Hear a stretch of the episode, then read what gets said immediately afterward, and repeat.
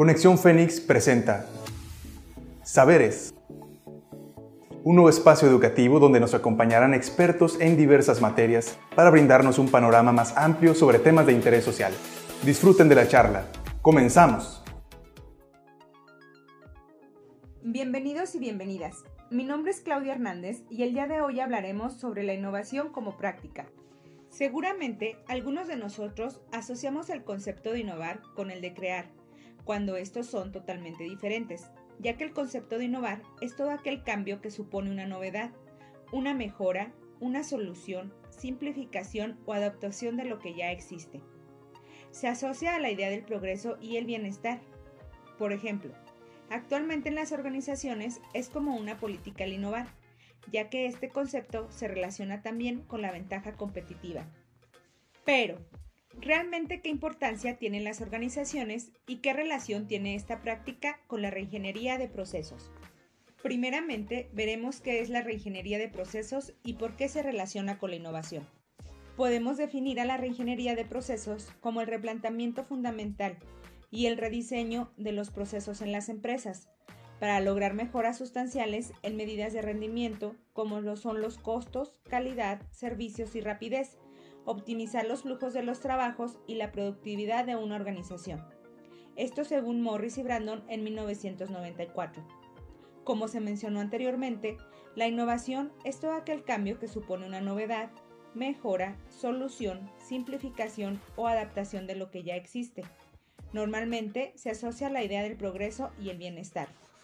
Entonces, las relaciones entre estos dos procesos son varias, Podemos mencionar mejora, solución y replanteamiento. Al parecer, si queremos innovar, tenemos que hacer una reingeniería de algún proceso. Entonces, la innovación es una necesidad o una elección en la organización. Nuestro mundo está en constante evolución.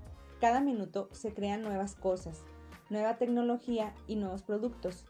Por ende, esta evolución tecnológica, informática y de servicios ha obligado a las empresas a estar siempre en guardia de lo que pasa en el mercado actual. En décadas anteriores, el diseño y desarrollo de un nuevo producto o servicio podía llevar años. Ahora, gracias a la tecnología que tenemos a nuestro alcance, este tiempo se ha reducido y es cada vez más frecuente que las empresas inviertan una buena cantidad de recursos materiales y humanos en la investigación de nuevos productos y servicios. A este proceso se le conoce como innovación. Es una práctica empresarial que se refiere al diseño y desarrollo de nuevos productos, servicios o tecnología que impactan en los procesos de producción de una organización y marcan una tendencia en el mercado.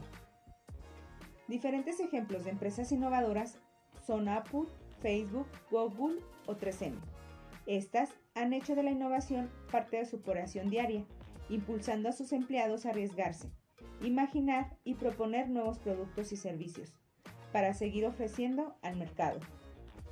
Desde las famosas POSIT de 3M hasta el iPhone de Apple, son ejemplos claros de innovación y demuestran que en el mundo empresarial el que no arriesga no gana. Ya que vimos el impacto que puede tener la innovación, ahora te voy a contar las ventajas y desventajas de la práctica de la innovación. Como toda práctica empresarial, la innovación ofrece muchas ventajas, pero también tiene algunas desventajas que revisaremos a continuación. Ventajas. Número 1. Promueve la creatividad y eficiencia de sus empleados, invitándolos a buscar mejores formas de hacer las cosas. Número 2 mayor presencia en el mercado al ofrecer una gama de productos más amplia y que se adapta a las necesidades de los consumidores. Número 3. Se consideran empresas pioneras en el mercado por ser los primeros en introducir un nuevo producto o servicio. Número 4. Son empresas que se adaptan fácilmente a cualquier cambio interno o en su entorno. Número 5. Son empresas más rentables, pues generan mayores ahorros en sus procesos de trabajo. Desventajas. 1. Implica inversión de tiempo, dinero y recursos, por lo que no todas las empresas se arriesgan. 2. Fallas en los nuevos productos o servicios, por la gran competencia en ser los primeros en el mercado. 3. Es un proceso que nunca termina, porque siempre habrá una nueva forma de hacer las cosas, por lo que se puede convertir en un proceso desgastante para la organización. 4. El mercado evoluciona cada vez más rápido y es más exigente, por lo que no cualquier nuevo producto es bien recibido. Muchas empresas han tomado el riesgo de innovar y reinventarse día a día y son reconocidas a nivel mundial. Como ejemplos está Toyota, la ya mencionada Apple, Google, Amazon, etc. En sí, la importancia y el significado de la reingeniería parte de un cambio radical en los procesos seleccionados. Existen cambios que se realizan en un proceso no tanto como reingeniería, pero por medio de la innovación constante. Una empresa puede realizar ajustes muy buenos en sus procesos y obtener grandes resultados.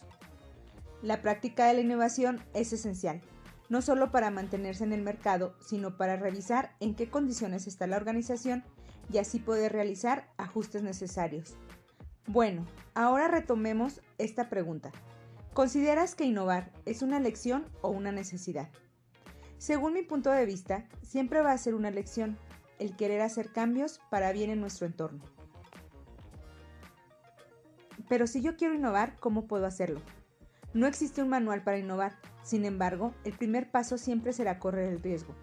Luego, tenemos que buscar una idea la cual puede surgir de los siguientes puntos. Las necesidades de los clientes. Cómo hacer la vida más cómoda o placentera. Problemas comunes en la mayoría de la población. ¿Cómo puedo yo simplificar algo? A partir de que surja la idea, estamos en condiciones de crear el concepto a realizar. Entonces es cuando se relacionan ambos conceptos. Estamos en el punto donde empezamos a hacer una reingeniería y para esto necesitamos conocer cómo se hace esta reingeniería. Una reingeniería necesita que se cumplan una serie de requisitos y pasos. Paso 1. Plena conciencia de querer innovar. Si no estamos decididos a tomar los riesgos y costos de realizar una innovación, entonces la toma de decisiones estará comprometida con la inseguridad. Paso 2. Tener la capacidad necesaria de implementar los cambios en los procesos o los nuevos procesos. Esta capacidad no solo es económica, aunque la parte económica es la más importante, ya que innovar es costoso. También tenemos que tener la capacidad en tiempo, personal, recursos materiales, etc. Paso 3. Conocer a profundidad las necesidades de los usuarios o clientes. Teniendo la idea, tenemos que estudiar a profundidad en el mercado a los usuarios y clientes. Paso 4. Establecer objetivos y metas. Paso 5. Tener una estrategia de implementación. Paso 6. Hacer pruebas piloto. Probar, probar y probar. Antes del lanzamiento será vital para tener la seguridad que hemos cubierto todos los puntos. Estos pasos son sugerencias, pero en realidad cada empresa o cada persona tendrá su propia forma de empezar a innovar o reinventarse, por elección propia o por necesidad. Entonces, podemos concluir que la innovación es parte de nuestro diario vivir, es parte de la naturaleza competitiva del ser humano. Les comparto una frase para reflexionar. ¿Será la innovación el elixir de la juventud eterna, tanto personal como empresarialmente? Muchas gracias por su atención. Espero les haya gustado este tema y recuerden que es bueno estar siempre informado.